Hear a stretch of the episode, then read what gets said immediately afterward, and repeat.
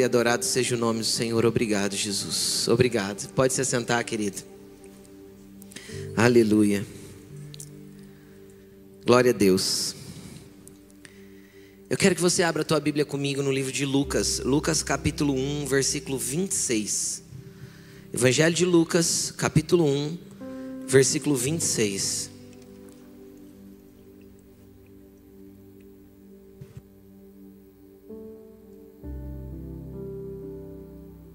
Lucas 1, 26.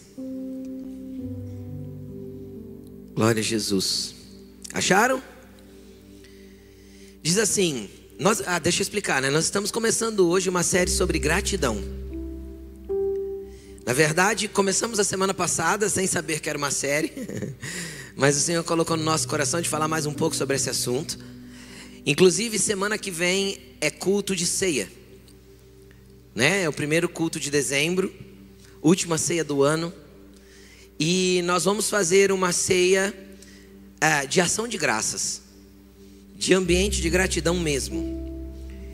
Então, para que você já possa se organizar, a semana que vem você vai chegar aqui e nós vamos ter mesas aqui dentro. Por quê? Porque o padrão bíblico de ceia não é isso que a gente faz todo mês. Pegar um pedacinho de pão e um, um golinho de suco e, e beber. Não que isso seja inválido, mas o padrão bíblico de ceia era uma refeição. Eles sentavam ao redor da mesa para compartilhar de uma refeição, enquanto o assunto central da mesa é Cristo. Então, a semana que vem a nossa ceia vai ser nas mesas, e eu quero pedir, assim como a Bíblia orienta, que, que, você, que você traga de casa o seu pão e o seu suco. Se você não puder trazer, não tem problema. Vai sempre sobra muito pão e muito suco. A gente já fez ceia assim muitas vezes, mas muitas vezes. A gente fez uns dois anos ou três seguidos. E a gente parou por causa da pandemia. E depois a gente acabou não voltando, porque na pandemia não dava para compartilhar o pão na mesa, né? Não podia. Tinha que sentar separado, um metro e meio de distância, aquela coisa toda. Então nós paramos por causa da pandemia e acabamos não voltando. Por quê? Porque também o volume de pessoas cresceu bastante e acabou ficando difícil a logística de organizar tudo. Mas eu acho que uma vez por ano é válido para a gente fazer uma ceia de celebração. Quem, quem quer fazer nas mesas aí? É maravilhoso. Quem já participou sabe que é muito bom a ceia assim. Então, traga um pão, traga o seu suco, coloque na mesa, sente com os irmãos. Não se constranja com isso. A ideia de igreja é comunidade, a ideia de igreja não é instituição, não é estrutura física do templo. Então, é ali ao redor da mesa, vai ter a palavra normal, louvor, mas nós vamos estar sentados em mesa e vamos fazer uma ceia de celebração, tá bom? Então já se organize para você estar aqui, ou no culto da manhã ou da noite, os dois vão, vão ser assim, e eu creio que vai ser bênção em nome de Jesus. Então, hoje eu quero falar um pouquinho sobre gratidão, e o tema da palavra de hoje é motivos para agradecer. E antes de nós lermos o texto que eu quero ler com você, eu quero que você pare um pouquinho agora e você reflita sobre os motivos que você teria para agradecer a Deus. Eu quero que você pense aí um minutinho. Quais são os seus motivos para agradecer?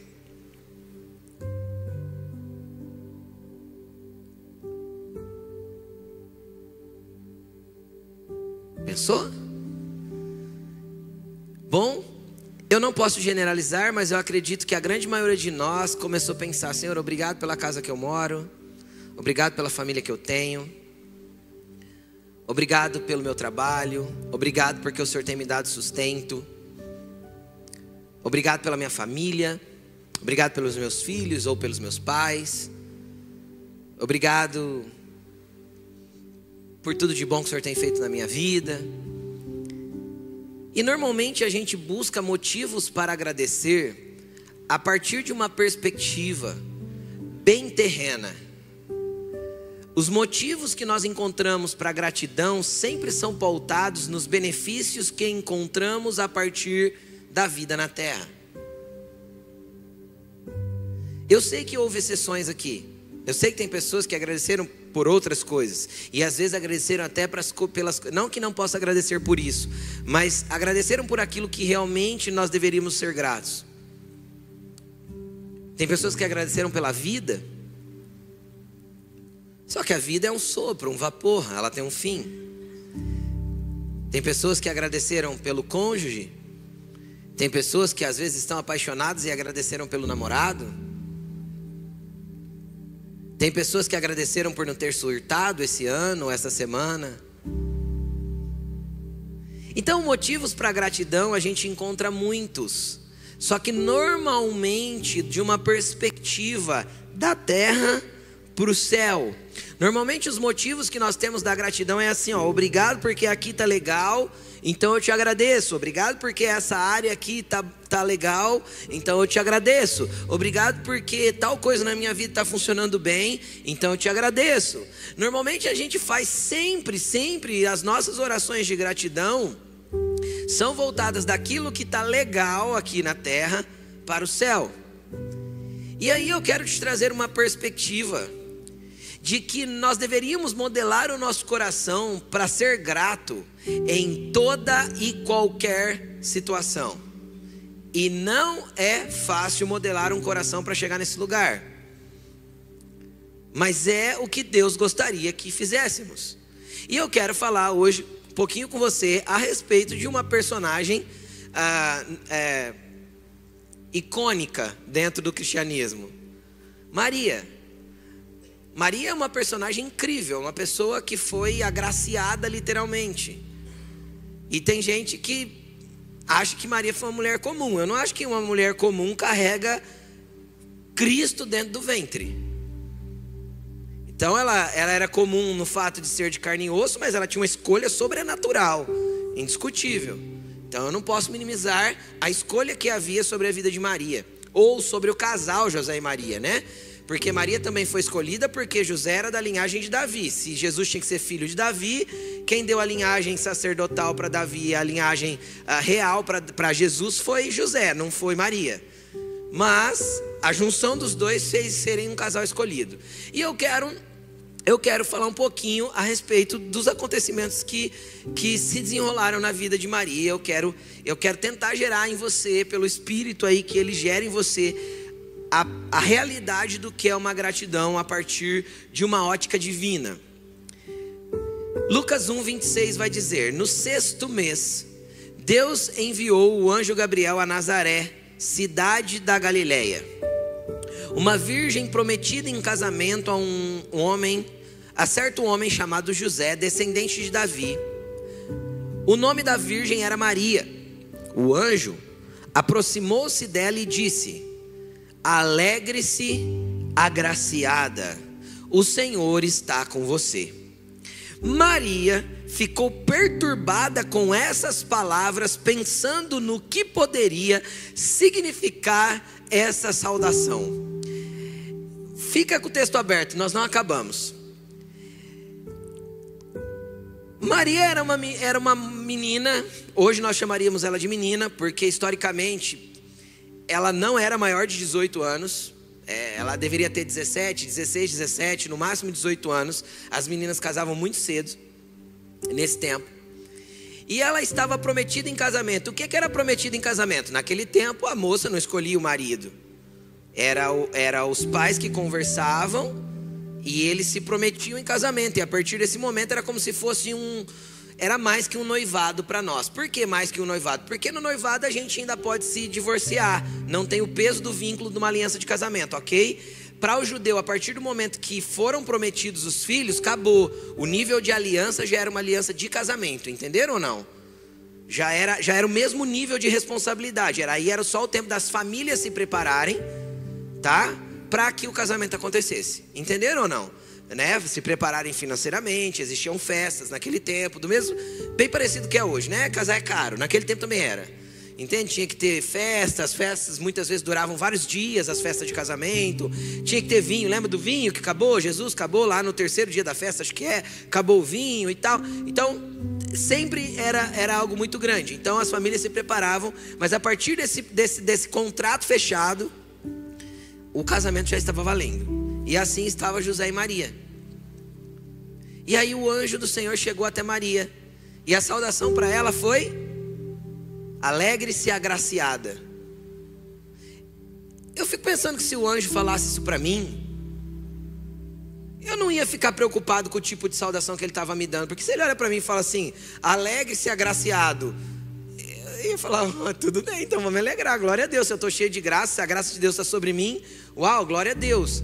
Mas aquilo, aquilo era tão incomum nos dias de Maria, a visitação de Deus era tão escassa, a manifestação de coisas sobrenaturais era tão rara, que Maria ficou pensando o que significava o que o anjo estava querendo dizer.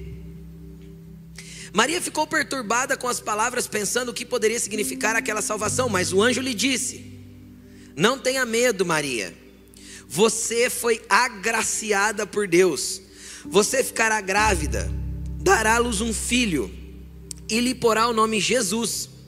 Ele será grande e será chamado Filho do Altíssimo.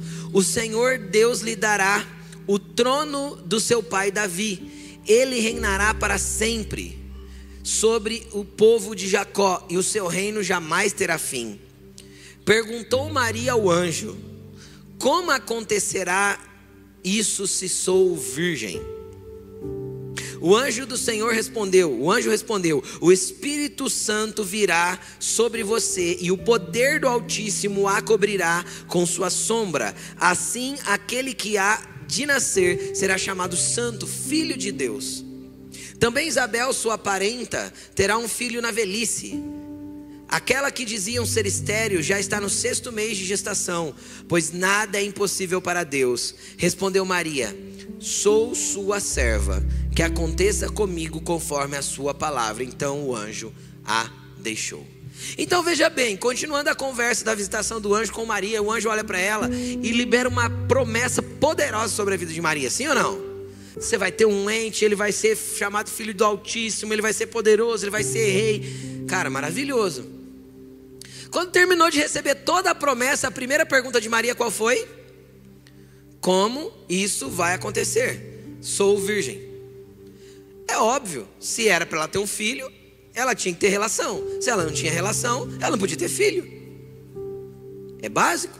Maria fez uma conta para o anjo assim: ó, 2 mais 2 é 4. Tipo, a conta que o senhor está fazendo, anjo, não bate. Então o anjo explicou para ela: você não vai engravidar do jeito normal. O poder do Espírito Santo vai vir sobre você, a sombra do Senhor vai te cobrir, e o que vai ser gerado dentro de você é santo. E ela responde: que aconteça com a sua serva conforme a tua vontade. E eu fico imaginando. Parece, para nós parece muito óbvio. Uau, que aleluia, que maravilhoso. Olha aí, Maria. Deus colocou algo dentro dela, parece lindo. Mas deixa eu te explicar uma coisa. Não tinha nada de romântico, de lindo e de maravilhoso nessa promessa que Deus estava dando para Maria. Pergunta para assim, por quê, pastor? Foi fraco. Um, dois, três. Porque Maria era prometida em casamento para José. E você sabe qual que é a punição de uma mulher trair o, o noivo ou o prometido em casamento, que já era considerado marido dela? Você sabe o que, que a lei daquele tempo dizia que tinha que acontecer com uma mulher que fazia o que Maria fez? Morrer apedrejada. Porque é legal. Se fosse hoje, ia fazer o exame de DNA. E naquele tempo faz o quê? Se Maria apareceu grávida, é porque ela fez o quê? Aprontou com outro. Maria teve a capacidade de olhar para o anjo e falar assim: ó, que faça-se com a sua serva o que o senhor bem entender. Maria, naquele momento, entrou num lugar de sujeição a Deus tão profundo e tão grande que ela colocou em perigo a sua própria vida e não tinha nada de romântico nisso. Sabe por quê? Porque muitas vezes nós queremos gerar coisas para Deus no âmbito do espírito. E nós não queremos que tenha preço nenhum. Porque a gente se esquece de olhar para as escrituras e entender que para gerar algo para Deus no espírito, existe um preço a se pagar. E nós queremos uma vida cristã light. É por isso que a maioria dos nossos agradecimentos são, são, da, são sempre da perspectiva da terra para o céu e não do céu para a terra. Por quê? Porque a gente quer uma vida cristã de facilidades. Porque a gente vive no mundo ocidental, porque a gente vive num país cristão, que apesar de todos os seus problemas e mazelas, é maravilhoso. Porque a gente, aqui vamos falar, vamos falar de nós como Rio Pretenses, porque nós estamos no melhor estado da nação, porque nós estamos numa das melhores cidades da nação para se viver, porque nós temos trabalho, porque, porque Deus tem abençoado de uma forma geral. Nós vivemos numa bolha. Então a gente sempre vai pegar a nossa perspectiva a partir da terra para colocar para o céu. Só que a gente se esquece que se quisermos gerar algo a partir do Espírito dentro de nós, para que se manifeste um dia e transforme pessoas e mude condições e, e, transforme a vida dos outros, isso tem um preço, isso vai custar alguma coisa. Do mesmo jeito que o Espírito Santo engravidou Maria fisicamente, ele pode engravidar você daquilo que ele quer que você venha a dar à luz para o seu reino alguns dias para frente. Deus quer colocar coisas dentro de você para que amanhã, depois, ou, ou ali na frente, ou daqui a alguns anos, você venha a manifestar. O Senhor quer engravidar pessoas aqui hoje. E eu não estou falando de gravidez natural, pelo amor de Deus. Senhor, quem sabe, se você está estéreo, receba a bênção aí. O Senhor quer te engravidar também. E eu libero, eu libero prosperidade sobre o seu ventre. Amém? Eu libero vida sobre o seu ventre, em nome de Jesus. Mas não é disso que eu estou falando. Eu estou falando que assim como o poder do Altíssimo envolveu Maria, e envolvendo Maria, ele concebeu algo dentro dela que ia mudar a história da humanidade, Deus pode envolver a tua vida e dentro de você implantar algo que vai mudar a história de pessoas, a história de comunidades, a história de países, a história de nações. Só que para isso eu tenho que ter a mesma resposta de Maria. Calma que eu vou chegar na gratidão, tá bom? Acho que você está pensando, onde está gratidão nisso? Vou chegar lá. Para isso nós temos que ter a mesma resposta de Maria. Qual que foi a resposta de Maria? Eu abro mão da minha segurança, eu abro mão da minha própria vida, eu abro mão dos meus próprios prazeres. Por que dos prazeres? Porque a Bíblia vai dizer em Mateus assim, ó, José não a conheceu até que ela deu a luz a Jesus. Quem está para casar aqui, levanta a mão. Quem está com casamento marcado ou está pensando, planejando casar aí? Cadê? Todo mundo está planejando casar. O Lucó casou faz um mês. Não vê a hora de ir para lua de mel? Sim ou não? Sim. José casou com Maria, querido e ficou nove meses sem tocar nela, esperando Jesus nascer, recém-casado, hormônio borbulhando, jovem. Porque aquilo que eu gero no espírito existe um preço a se pagar. Parece muito romântico, mas não tem romantismo nisso. Tem realidade do mundo do espírito, de coisas que Deus quer gerar em nós. Sabe o que, que Deus fez José? Olha aqui, quando José soube que Maria estava grávida, lógico, a primeira coisa que ele pensou foi: ela me traiu. Só que José era um homem tão justo, tão íntegro. A Bíblia é assim, ó, e sendo José um homem, está em Mateus isso, um homem justo, e não querendo difamá-la, resolveu deixá-la secretamente. Sabe o que, que José planejou? José falou assim: ó, se eu expor para todo mundo que ela está grávida, ela vai morrer apedrejada. Eu não quero que ela morra. Eu quero que você avalie o coração de José comigo. Faz uma avaliação do coração de José. A mulher traiu ele, porque na cabeça dele era isso, sim ou não? Sim. E ele, sabendo que tinha uma punição pela lei, ele decidiu fazer alguma manobra para que ela não morresse punida pela lei. Chamando toda a responsabilidade para ele. Por quê? Ele queria deixá-la secretamente. O que, isso significa? Se ele simplesmente some, é como se ele estivesse dizendo para todo mundo assim: ó, eu fiz a caca, eu me deitei com Maria antes do tempo, antes do casamento acontecer, e fugi. Então ele, ele assumiria toda a responsabilidade e Maria não seria apedrejada. Aí a lei não puniria Maria, e nem José. Porque uma vez que ele pagasse o dote para o pai da moça, ele não tinha necessariamente obrigação de casar com ela, segundo a lei. Entendem? Ele chamou toda, se sentindo traído, Eu imagino a dor profunda que José estava sentindo. Quem está entendendo o que eu estou falando? Ele ainda decide ter uma atitude para livrar Maria. Por quê que ele fez isso? Porque José tinha um coração que olhava com gratidão da perspectiva do céu para a terra. Porque não precisa estar tudo bem para que eu seja grato e para que eu abençoe as pessoas. Não precisa estar tudo bem para que eu expresse gratidão e tente ser uma bênção na vida de alguém. José poderia ter dito assim, ó, também fez o que fez, agora que morra. José decidiu fazer uma manobra para que a culpa ficasse sobre ele. Quando ele foi, ele decidiu fazer isso, o anjo visitou ele. José, não tenha medo de tomar Maria como sua mulher. O que está dentro dela foi gerado por Deus. Homem nenhum tocou ela.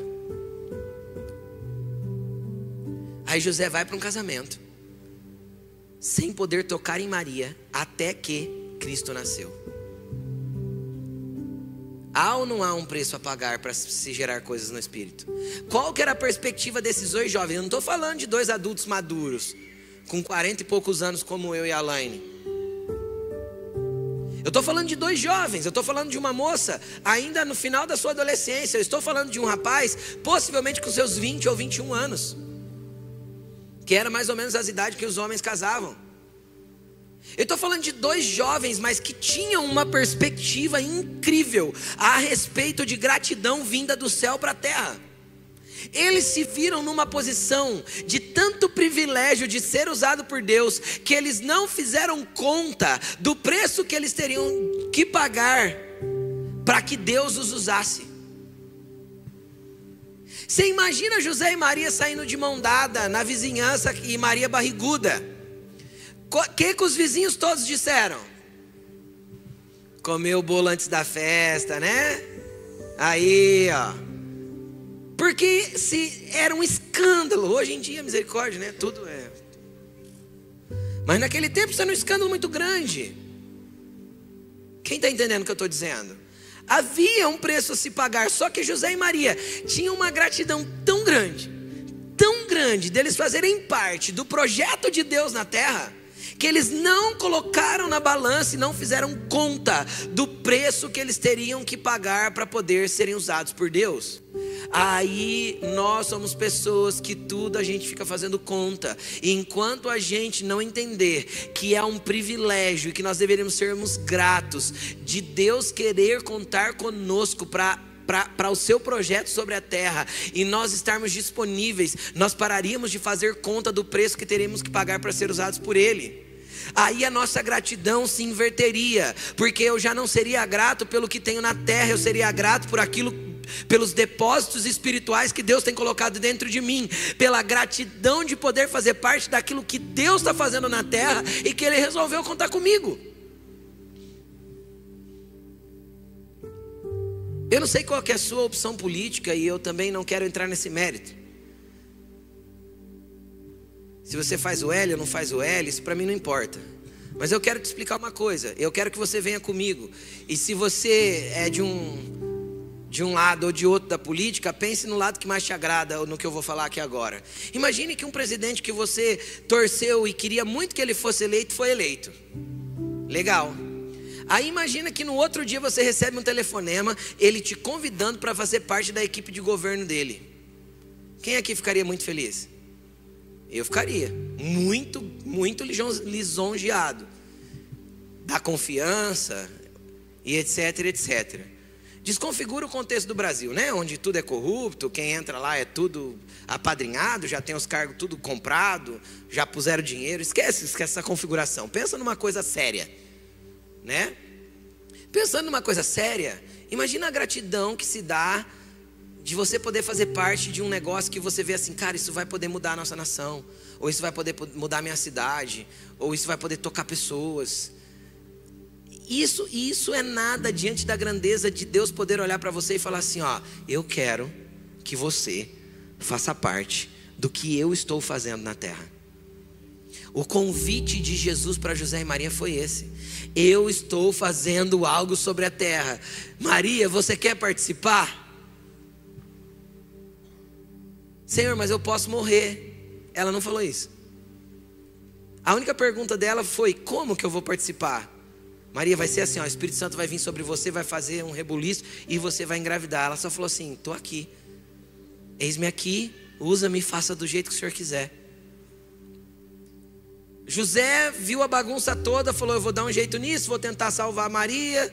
Vamos ver se eu livro a pele dela. Vamos arrumar uma, um escape aqui.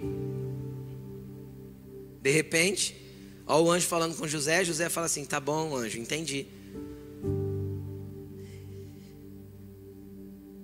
O coração de José e Maria eram gratos por outra perspectiva. Eles eram gratos do céu para a terra. Eles não precisavam ter muito.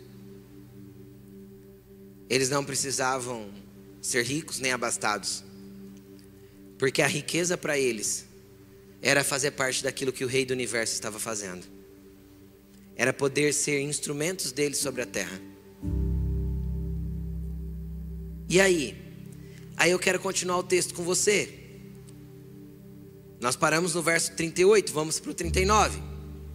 Naqueles dias, Maria preparou-se e foi depressa para uma cidade da região montanhosa da Judéia, onde entrou na casa de Zacarias e saudou Isabel. Isabel era mãe de João Batista. Fazia seis meses já que, que Isabel estava grávida. Isabel engravidou seis meses antes de Maria. Vamos lá. Quando Isabel ouviu a saudação de Maria, o bebê agitou-se em seu ventre. João Batista, né, estava no ventre de Isabel. E, e Isabel ficou cheia do Espírito Santo. Em alta voz exclamou: Bendita é você entre as mulheres e bendito é o filho que está que você dará à luz. Mas porque sou tão agraciada a ponto de me visitar a mãe do meu Senhor, Logo que a sua saudação chegou aos meus ouvidos, o bebê que está em meu ventre agitou-se de alegria. Feliz é aquela que creu que se cumprirá aquilo que o Senhor lhe disse. Eu quero que você preste atenção aqui. Maria era prima de Isabel, ela foi lá na casa de Isabel. Chegando lá, houve essa manifestação do Espírito Santo sobre a vida de Isabel. Só por causa da chegada de Maria, mas porque Maria chegou? Não, porque o rei do universo chegou como um embrião dentro da barriga de Maria.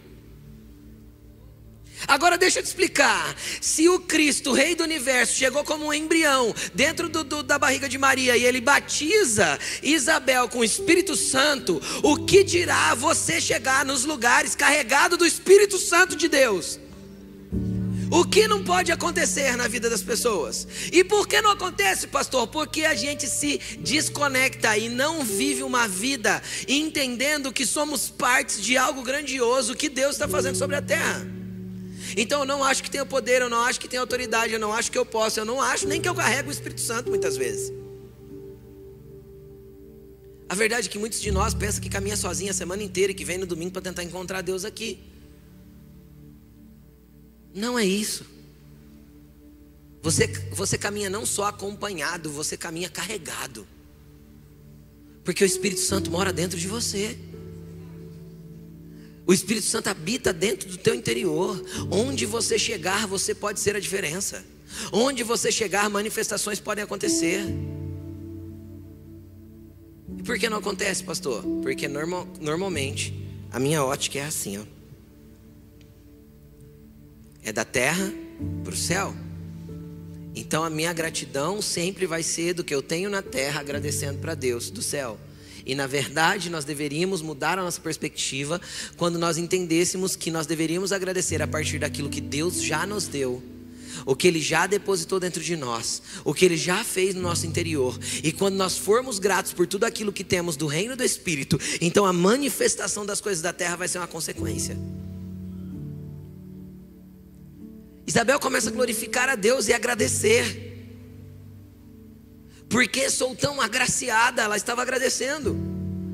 De vir me visitar aquela que carrega o meu Senhor. Uau! Isabel reconheceu um ambiente espiritual e ela entendeu que isso era muito mais precioso do que qualquer coisa que Maria pudesse trazer de presente para ela. E é a perspectiva que normalmente nós não temos. Nós, nós temos os motivos errados.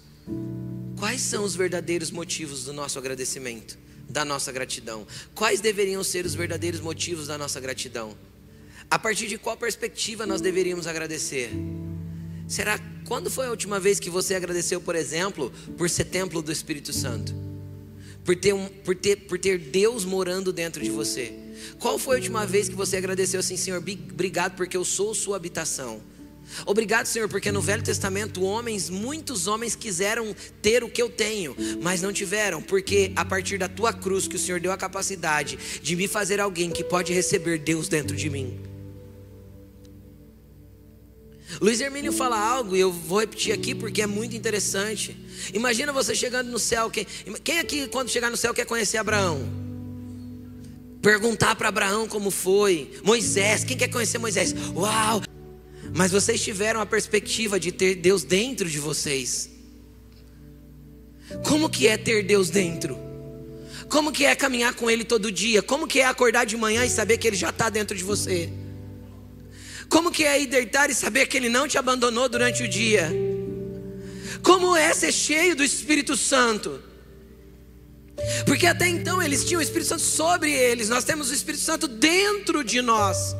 Jesus era é tão importante isso, é tão motivo de gratidão que Jesus falou assim: ó, é importante que eu vá, porque se eu não for, o Espírito Santo não virá. Então preste atenção no que Jesus falou. Quem aqui gostaria de encontrar Jesus de forma corpórea na terra? Eu gostaria de ter visto. Sabe o que Jesus falou? Mais importante do que vocês me verem de forma corpórea na terra é vocês terem o Espírito Santo dentro de vocês. Então eu vou morrer para que ele possa vir. Porque isso vai ser melhor para vocês. Olha o que Jesus falou, que é melhor para nós que ele morresse, para que o Espírito Santo viesse. Só que nós não lembramos do Espírito Santo, nós não valorizamos essa presença, nós não damos gratidão a Deus porque as coisas são geradas de lá para cá, para depois manifestar na terra, aí nós não temos essa perspectiva e nós andamos uma vida distraídos, desconectados. Nós literalmente tratamos o Espírito Santo como o Deus esquecido, porque a gente não se lembra dele, só que ele está dentro de nós o tempo todo, se comunicando conosco todas as vezes que nós perguntarmos para ele alguma coisa. E por que ele faz isso?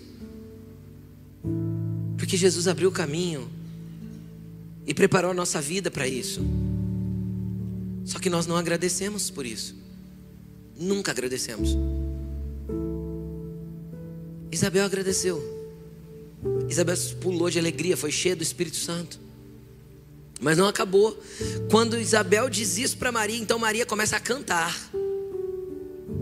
Por quê? Porque quem tem um coração grato por estar envolvido por Deus e naquilo que Deus está fazendo, canta, celebra, adora, glorifica. E eu quero que você preste atenção no cântico de Maria. Então disse Maria, versículo 46. Então disse Maria: A minha alma engrandece ao Senhor, e o meu espírito se alegra em Deus, o meu Salvador qual foi a última vez que o teu espírito se alegrou em Deus, para que a tua alma regozijasse? Esse é o problema, sabe por que nós somos os maiores, ah, as pessoas que mais, a geração que mais carrega doenças emocionais, doenças que vêm da alma, porque a alma é o centro das suas emoções. A psicologia te ajuda, né? Então, a psicologia é o estudo da alma. A palavra alma é psique. Logia é estudo, então a psicologia é o estudo da alma. Então, eu não sou contra. Nós temos até trabalho de psicologia na igreja para quem precisa. Isso é ótimo, tem que ter. Só que deixa eu te falar uma coisa. Sabe quando a nossa alma vai sair de dentro dos lugares escuros que às vezes ela está trafegando? num lugar escuro de medo, de insegurança e de ingratidão, quando o nosso espírito voltar a se alegrar em Deus, como numa perspectiva de gratidão a partir do que é eterno, numa perspectiva de gratidão a partir do que vem do céu. Sabe quando a nossa alma vai se regozijar em Deus, quando o nosso espírito se alegrar nele? Maria estava com seu espírito cheio de alegria, por quê? Porque ela sabia que ela era parte de um plano maior do que ela, ela sabia o que ela carregava, o que não era merecedora de carregar, e ela sabia que ela manifestaria em breve alguém que mudaria a história da humanidade. Deixa eu te falar uma coisa: você é parte de algo maior que você, você carrega alguém que você não é capaz de carregar por você mesmo, que é o Espírito Santo, e você vai manifestar em breve algo que Deus quer depositar na tua vida. Então nós somos como Maria. E por que nosso espírito não, não é cheio de júbilo por isso? Porque nossa mente ainda está na terra. Porque nossa alma fica voltada para cá. Porque a gente vê todos os problemas da vida como problemas muito grandes. Porque nós vemos todas as per perspectivas da vida como algo muito pesado. Porque tudo que está acontecendo aqui está determinando quem eu sou. Porque tudo que está acontecendo aqui está de determinando minhas emoções, está determinando tudo. Tudo. Maria tinha problemas para enfrentar. Você concorda comigo, sim ou não? Sim, quis, quis problemas. Risco de morte. Só que ela tinha um espírito que estava saltando de alegria. Então ela pôde cantar minha alma engrandece ao Senhor e o meu espírito se alegra em Deus, o meu Salvador. O problema é que nós muitas vezes somos pessoas almáticas e não espirituais. Qual que é a diferença de ser almático e ser espiritual? Quem é espiritual é dirigido pelo espírito. Quem é almático é dirigido pela alma. Quem te governa? Tuas sensações, tuas emoções. Só que não deveria ser assim. Porque o Espírito de Deus não se conecta com a minha alma, o Espírito de Deus se conecta com o meu espírito. É isso que está escrito. Porque o Espírito de Deus fala diretamente ao meu espírito, confirmando no meu espírito que sou filho. Vocês entendem o que eu estou falando?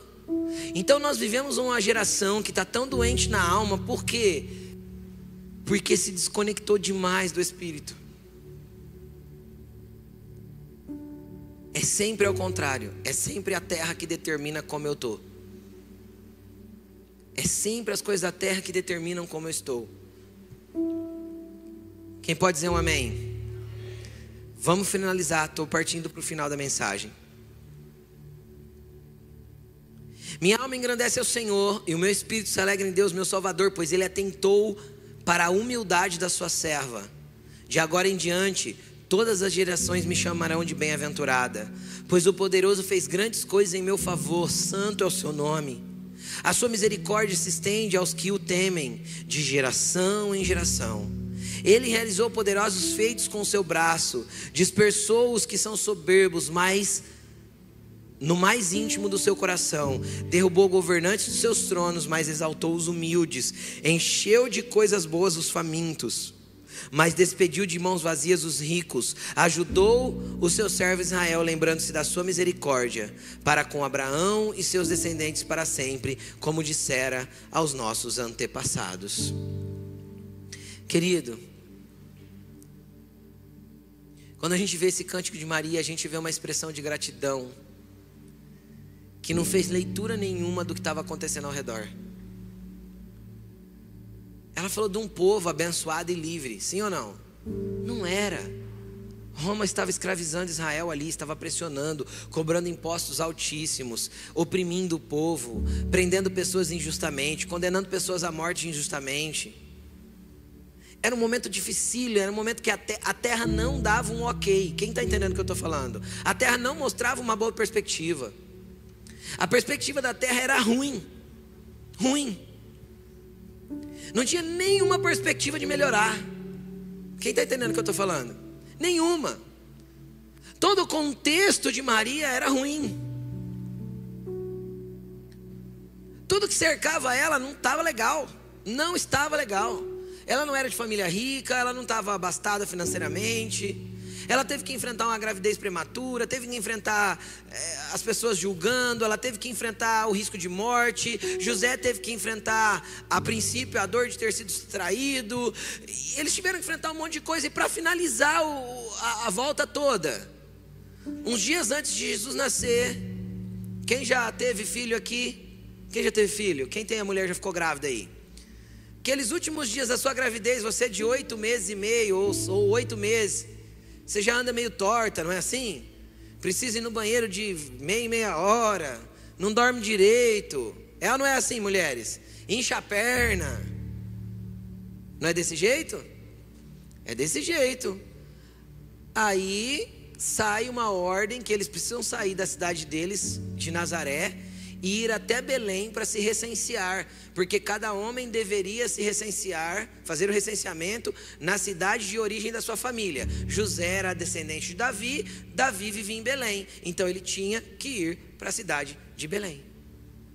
Agora imagina uma viagem com uma grávida quase para dar à luz, montada em cima de um burrinho. Romântico, né?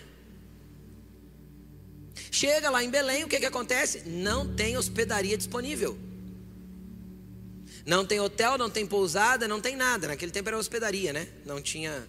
Ninguém recebe em casa, nada. Onde eles vão parar? No estábulo. Dormir no meio dos animais. E naquela noite, Maria entra em trabalho de parto. O que, que tem de romântico nisso, gente? Nada.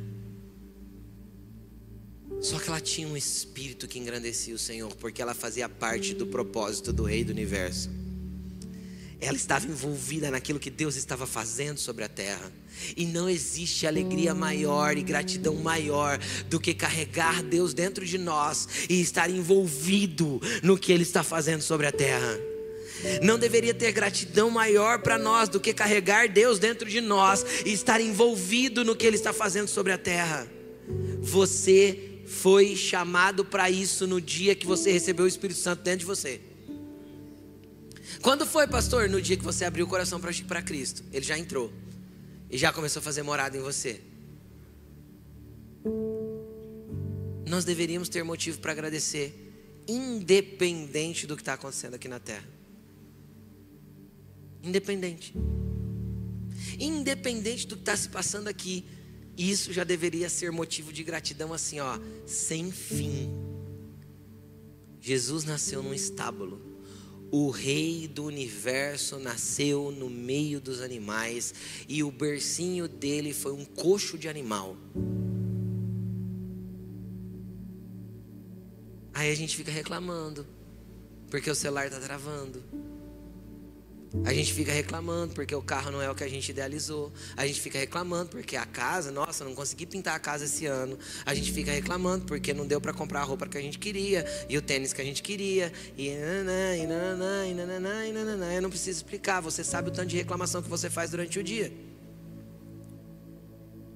Aí sabe o que Deus falou uma vez para a Laine, muito claramente? O Senhor falou para ela assim: Filha, você sabe o que é reclamação? Murmuração, reclamação é a mesma coisa, tá, gente? Murmurar e reclamar é a mesma coisa. Reclamar é clamar de novo, reclamar é clamar de novo por aquilo que está ruim. Pegou? Sabe que Deus falou para ela, filha, sabe o que é murmuração? E como sempre, quando Deus pergunta para a gente se a gente sabe, é porque a gente não sabe. O Senhor respondeu para ela: murmuração é adoração a Satanás. Sabe, o que é, sabe qual é o contrário da murmuração? Gratidão.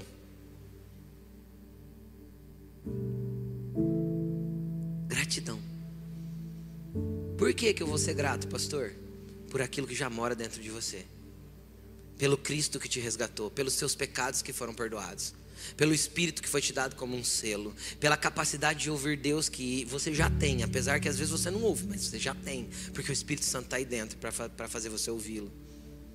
Você vai ser grato no teu espírito. Teu espírito vai se alegrar em Deus e vai ter gratidão aí. Aí a tua alma vai começar a engrandecer ao Senhor, independente das circunstâncias da terra. Independente das circunstâncias da terra. Sabe por quê? Porque nem a morte, nem a vida, nem principados, nem potestades, nem a largura, nem a profundidade, nada, exatamente nada pode separar você do amor de Deus que está em Cristo Jesus. Nada pode te separar. Tá doendo? Você tá com Cristo. Tá chorando? Tá com Cristo também. Não tá bom as coisas? Glorifica, adora. Adora com a perspectiva do céu. Deus, eu ainda não vejo, mas eu não preciso ver para ser grato. Eu não preciso ver para ser grato. Por isso que Paulo falou: Eu chamo a existência as coisas que não existem como se já fossem. Como eu faço isso? Seja grato por aquilo que não existe como se já fosse.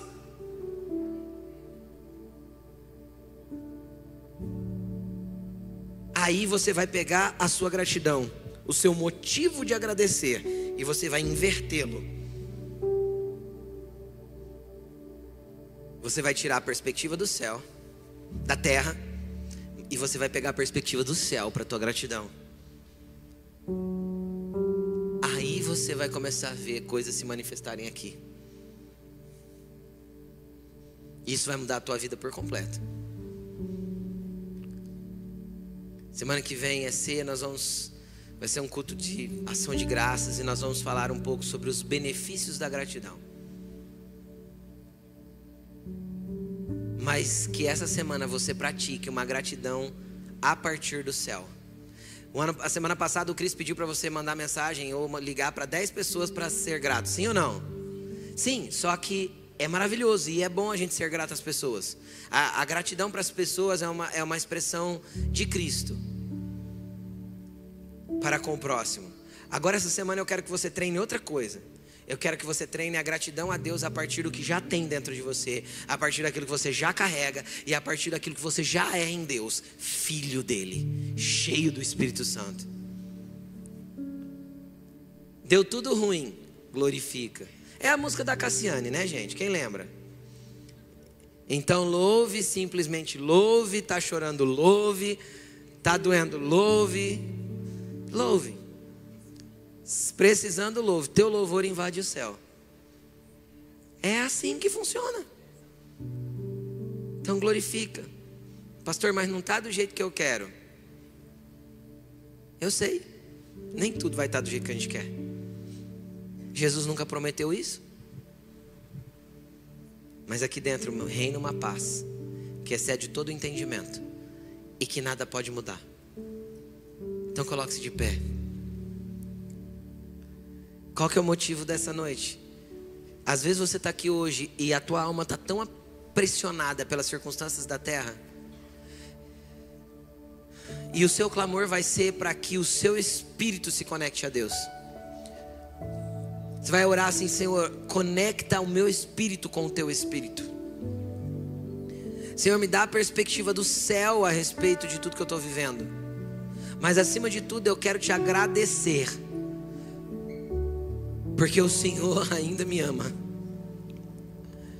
porque o Senhor nunca me abandonou, porque o Senhor prometeu que o Senhor estaria comigo todos os dias até a consumação dos séculos.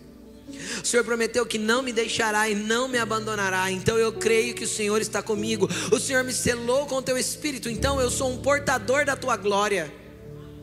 Isso é muito mais do que eu mereço.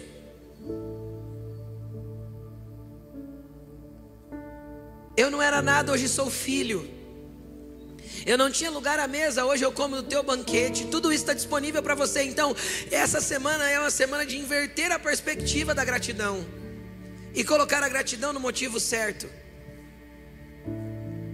E obviamente você vai agradecer por coisas da terra também, porque são boas, mas que ela venha, que tua gratidão a princípio seja sempre a partir do céu e que se reverbere nas coisas da terra. Que seja sempre uma perspectiva, que seja sempre uma perspectiva, uma, uma adoração da perspectiva certa, uma gratidão da perspectiva certa. Então, se você já tem motivos para agradecer, e tem, porque o Espírito habita dentro de você, comece a agradecer. Comece a agradecer porque você carrega dentro de você o maior poder de toda a terra. Você carrega dentro de você poder para curar enfermos, poder para mudar histórias, poder para impor as mãos sobre as pessoas e elas serem cheias do Espírito Santo. Você carrega dentro de você poder para mudar ambientes, como Maria mudou de Isabel. Então comece a liberar palavras de gratidão. Comece a trabalhar agora o seu coração para que ele seja grato na perspectiva certa. Pastor, mas está tudo ruim aqui na terra. Glorifica, agradeça, louve e adore. Ah, mas está tudo dando errado. Continua adorando, querido. Não deixa nada te parar. Você não foi chamado para parar nas circunstâncias da terra porque elas não definem você. Você não foi parado pra, pra, chamado para parar nas circunstâncias da terra, porque elas não definem o teu chamado, o teu propósito e a tua vocação em Cristo Jesus. As circunstâncias da terra não definem como você vai se movimentar, é o Espírito que está dentro de você e o plano do Rei do Universo é que define quem você é e como você vai viver aqui na terra.